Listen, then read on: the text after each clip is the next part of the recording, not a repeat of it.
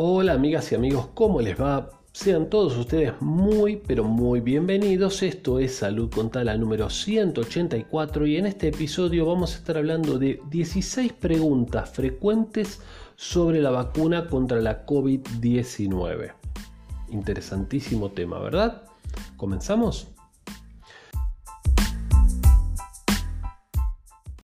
Esta es una nota de Infobae, del diario Infobae, que nos dice las 16 preguntas más frecuentes sobre las vacunas contra la COVID-19. Entonces, bueno, cada día que pasa hay más países que están comenzando la vacunación. Empezó ahí en Inglaterra y cada vez hay más países que están autorizando y empezando a vacunar. ¿sí? Entonces, eh, vamos a ver un poquito cuáles son las preguntas más frecuentes y cómo se responden a esas preguntas. La primera dice, ¿está disponible ampliamente la vacuna de Pfizer? Y la respuesta es no inmediatamente. Al principio, como todas las vacunas, tanto la de Pfizer y otras, se aplicarán en ciertos grupos de personas. ¿sí? Estará disponible para cierto grupo de personas y más que nada a partir de 2021. Cuando hablamos de cierto grupo de personas, hablamos de personal de riesgo, personal sanitario, personal em, de Fuerzas Armadas y demás. ¿sí? Personas de riesgo y eh, primero y después sí al resto de la población en la medida que esté disponible. ¿sí?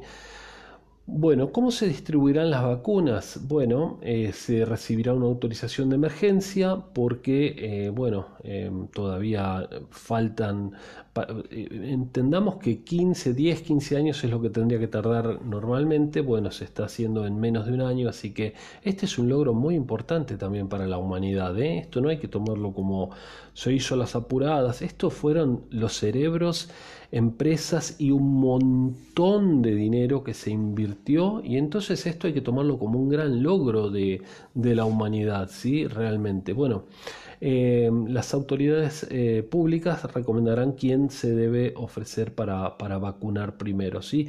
Lamentablemente también acá hay una cuestión económica, ¿no? Estaba leyendo el otro día que, por ejemplo, Canadá uno de los países más ricos del mundo y con una población no muy grande, así que eh, están como quieren, digamos, están muy cómodos.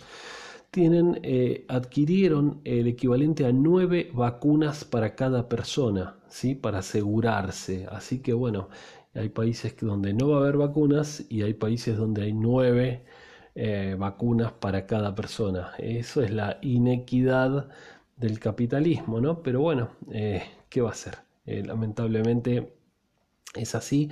Ojalá que haya vacunas para todos los que la necesiten. Bueno, a medida que se distribuyan más vacunas, eh, se ofrecerá a grupos adicionales. ¿Qué es una autorización de emergencia? Es otra de las preguntas. Bueno, las vacunas deben ser aprobadas por la FDA en Estados Unidos, Food and Drug Administration, y entonces los científicos, en este caso se recibe, digamos, una autorización de emergencia por la pandemia. Em, pero los científicos también están atentos a efectos secundarios inesperados que podría haber eh, por la vacuna. A esto se llama seguridad de la vacuna. En realidad se aplica a cualquier fármaco esto, ¿eh? pasa un tiempo de un fármaco nuevo que se introduce en el mercado y se le hace lo que se llama farmacovigilancia.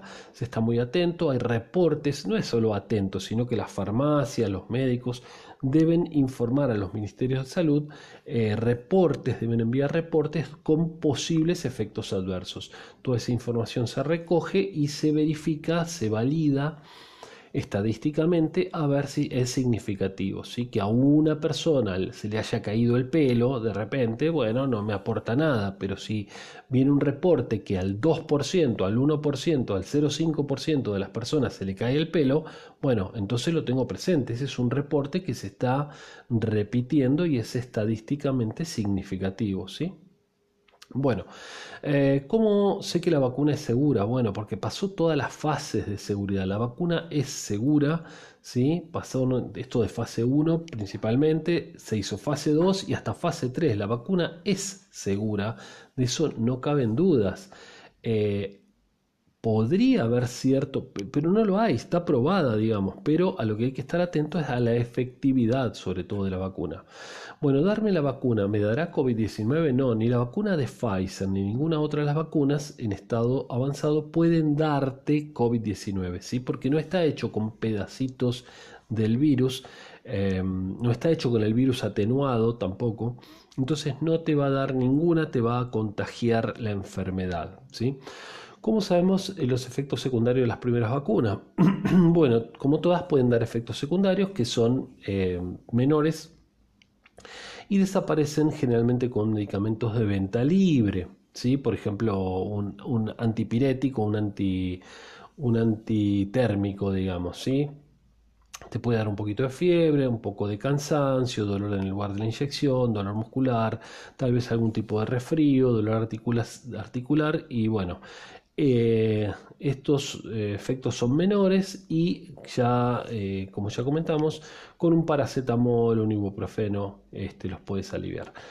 ¿Debería darme la vacuna si estoy embarazada o si estoy pensando en quedar embarazada? Se alienta a las personas embarazadas o en periodo de lactancia que hablen con el médico para ver si se la tienen que dar o no. ¿sí? Ahí que, lo, que lo hablen con el médico.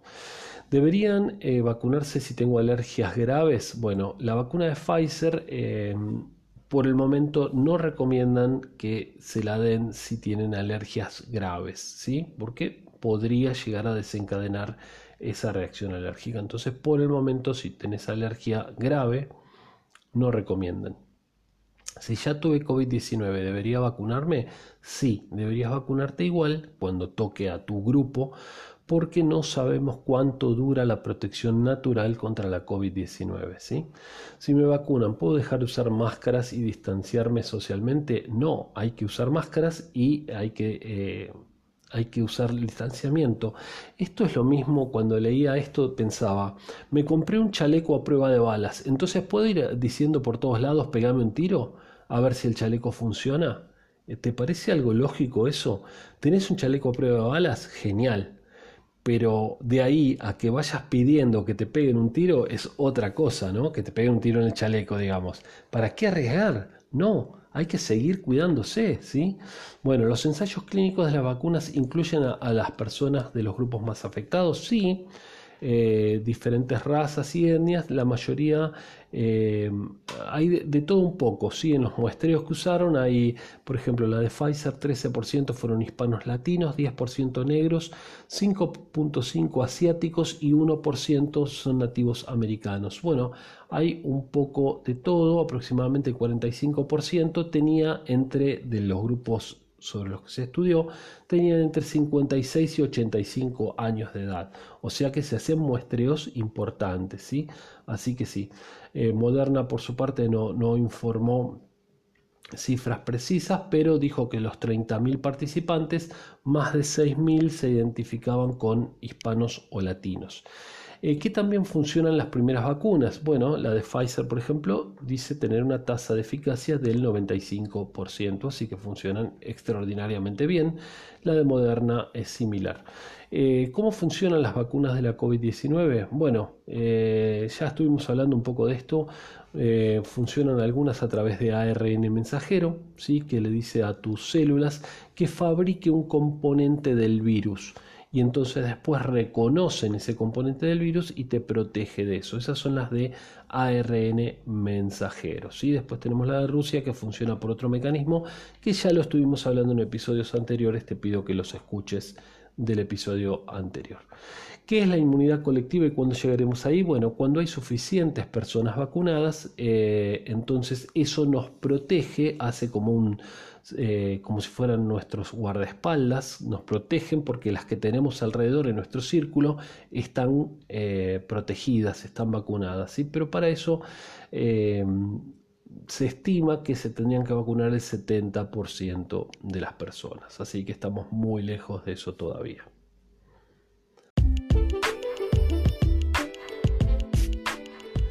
Amigos, amigas, llegamos al final. Espero que les haya gustado este episodio, ahí aclarando algunas cuantas dudas sobre eh, la vacuna de la COVID-19.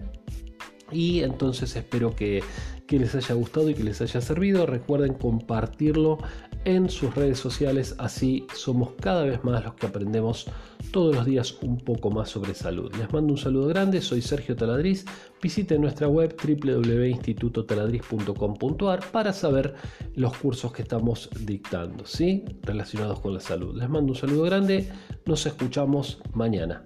Chao.